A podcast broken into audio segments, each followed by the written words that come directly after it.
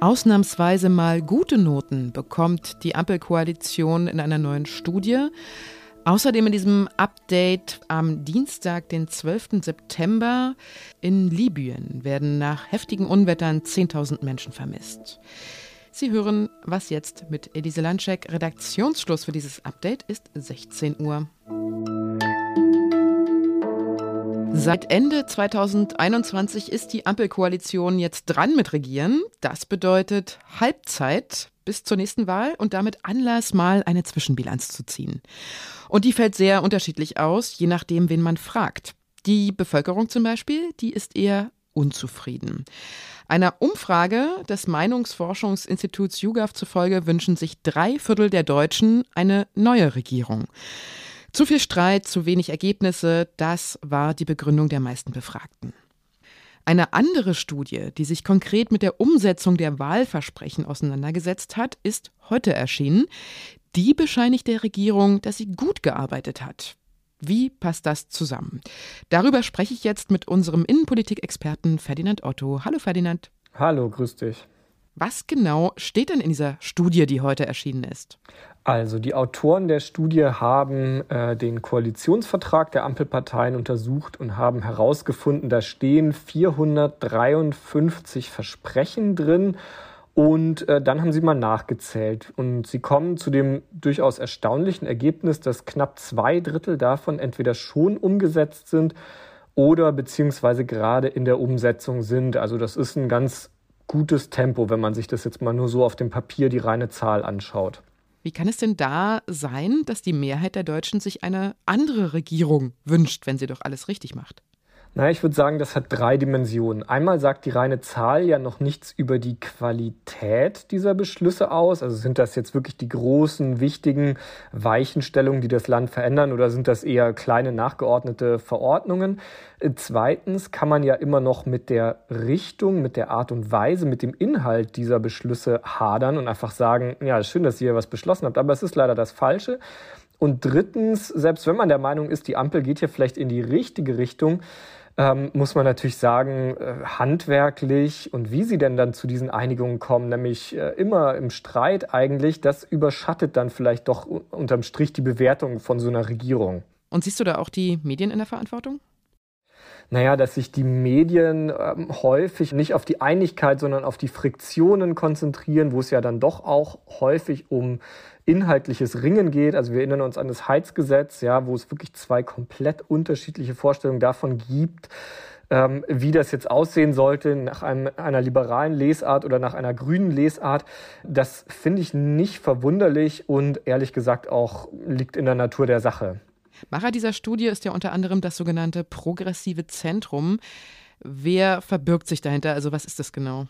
Also das progressive Zentrum steht äh, keiner einzigen Partei nah, versteht sich aber, wie der Name auch schon sagt, dem Weltbild nach irgendwo als linksliberale Denkfabrik, so ein bisschen nach angelsächsischem Vorbild. Und wie Sie selbst schreiben, kümmern Sie sich dort eben um Themen Arbeit, Soziales, Wirtschaftspolitik. Also aus der Richtung. Es ist auch, also die machen da kein Geheimnis draus, ähm, wie ja die Überschrift schon sagt, aus welcher politischen Richtung sie kommen. Ich sage jetzt mal ganz kühn, es erscheint mir als nicht ganz überraschend, dass ein linksliberaler und SPD-naher Think Tank einer von der SPD geleiteten Regierung gute Noten ausstellt. Wie ist da deine Einschätzung? Ja, überraschend ist das wirklich nicht. Meine Kritik wäre aber noch eine andere, weil das Nachzählen, das kann man machen, das ist auch okay, mal zu schauen, wo stehen wir denn im Koalitionsvertrag, aber zu einer wirklichen Bewertung von so einer Regierung, finde ich, gehört doch noch was anderes. Also wir erinnern uns, die Welt heute ist einfach eine fundamental andere als vor zwei Jahren, als die Ampel übernommen hat. Stichwort Krieg. Also was ich damit sagen will, regieren bedeutet eben nicht einfach nur ein Abarbeiten von irgendeinem Koalitionsvertrag. Und das sollte man doch bei so einer Bewertung bitte nicht vergessen. Wieder mal eine sehr interessante Analyse von unserem Innenpolitik-Experten. Vielen Dank dir, Ferdinand. Gerne. Die heftigen Stürme der letzten Tage und die Überflutungen in Libyen haben verheerende Folgen. Wie schlimm es wirklich ist, das wird erst nach und nach deutlich. We confirm from our independent uh, sources of information that number of missing people are, is hitting 10,000 persons so far. Der Sprecher des Internationalen Roten Kreuzes, Tamer Ramadan, den Sie gerade gehört haben, spricht hier von 10.000 Menschen, die noch vermisst werden. Er geht von mehr als 2.000 Toten aus. Allein in der Stadt Derna, die besonders hart getroffen wurde, sollen es mehr als 1000 Tote sein, meldete die Nachrichtenagentur Reuters. Dort sind zwei Dämme gebrochen, ganze Stadtviertel wurden von den Wassermassen weggeschwemmt. Ein Beamter des Stadtrats berichtete im Staatsfernsehen, dass vier wichtige Brücken eingestürzt sind und forderte eine nationale und internationale Intervention. Die Türkei und die EU, allen voran Frankreich, haben schon Hilfen zugesagt. Für die Menschen in Libyen sind es eh schon schwierige politische Zeiten und das Unwetter verschlimmert jetzt ihre Lage. Seit dem Sturz und dem Tod des langjährigen Machthabers al-Gaddafi 2011 ist ein Bürgerkrieg ausgebrochen. Es gibt zwei rivalisierende Regierungen, die sich auf schwer bewaffnete Milizen und ausländische Regierungen stützen.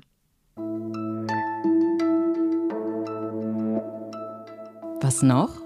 Haben Sie schon mal was von Anguilla gehört? Ich habe mir gerade Fotos im Netz angeschaut und hätte mich am liebsten gleich dorthin gebeamt. Weißer Sand, türkises Meer, grüne Palmen, der ganze Karibikkram eben. Die kleine Insel, britisches Überseegebiet übrigens, lebt deshalb auch ganz gut vom Tourismus. Hat jetzt aber auch noch eine neue Einnahmequelle entdeckt, eine sehr lukrative sogar.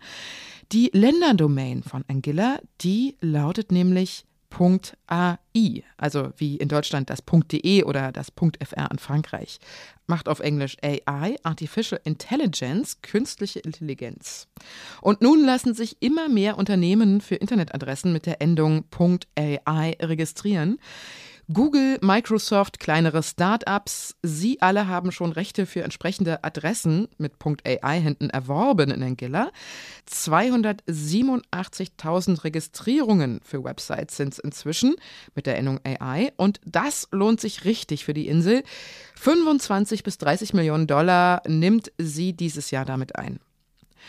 Anguilla reiht sich damit übrigens auch in eine Liste von Gebieten ein, deren Domains sehr beliebt sind.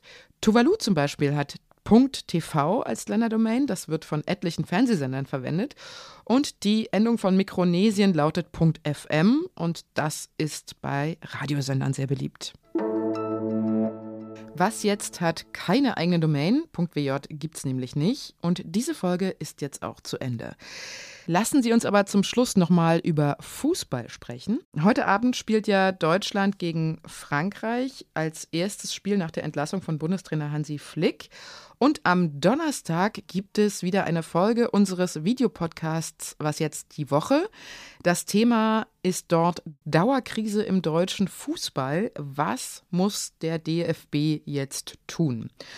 Und wenn Sie vielleicht eine Antwort auf diese Frage haben, dann schicken Sie uns doch eine Sprachnachricht entweder an wasjetzt.zeit.de oder an eine Telefonnummer, die ich Ihnen in den Shownotes verlinke. Tschüss und bis bald, sagt Ihre Elise Landscheck. Und es ist auch total irre. Also kürzlich mal ein Klassentreffen gehabt vor ein paar Jahren und irgendjemand fragte so, hä, du bist irgendwie Journalist geworden. Und ich so, ja, ja, schon. Ähm, hab, äh, hast du mal was gelesen von mir? Und ich meine, nee, ich hab dich, ich höre dich immer im Podcast so. Also da so ist man irgendwie zu den zu den Leuten durchgedrungen. So die Autorenzeile liest kein Mensch, ja, aber so.